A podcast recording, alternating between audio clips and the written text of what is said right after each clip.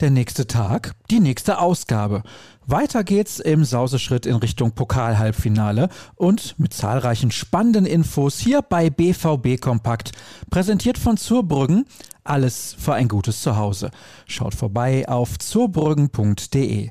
Mein Name ist Sascha Staat und ihr wisst es, ich begleite euch nun durch die kommenden Minuten, in denen etliche Personalien im Mittelpunkt stehen.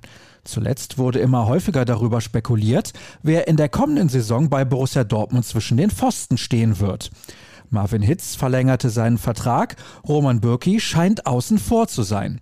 Nun kommt aber ein neuer Name ins Spiel, Gregor Kobel.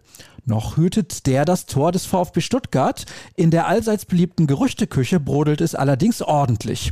Der Schweizer, wie sollte es auch anders sein, hat sich jedenfalls durch gute Leistungen ins Blickfeld anderer Clubs gespielt. Er besticht durch ein gutes Timing beim Herauslaufen, ist stark im 1 gegen 1 und auch auf der Linie.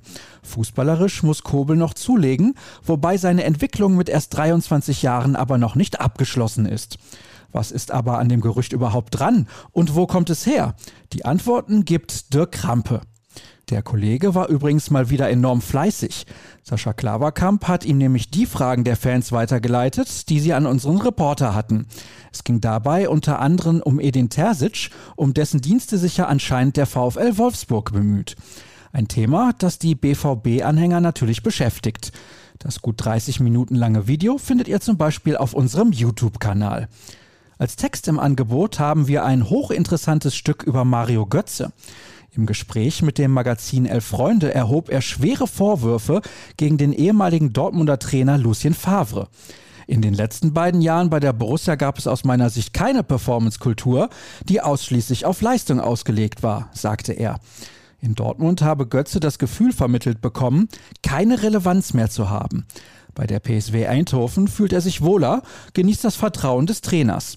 Der deutsche Roger Schmidt steht dort an der Seitenlinie.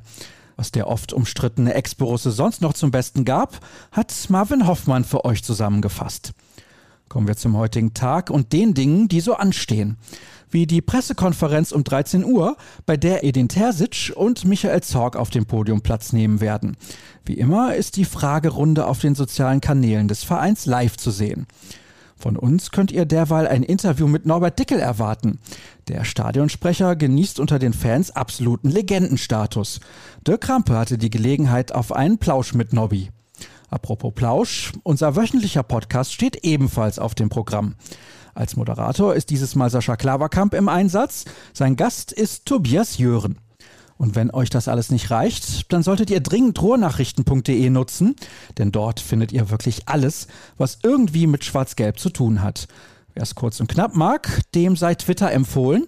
Folgt einfach rnbvb, da wird euch geholfen.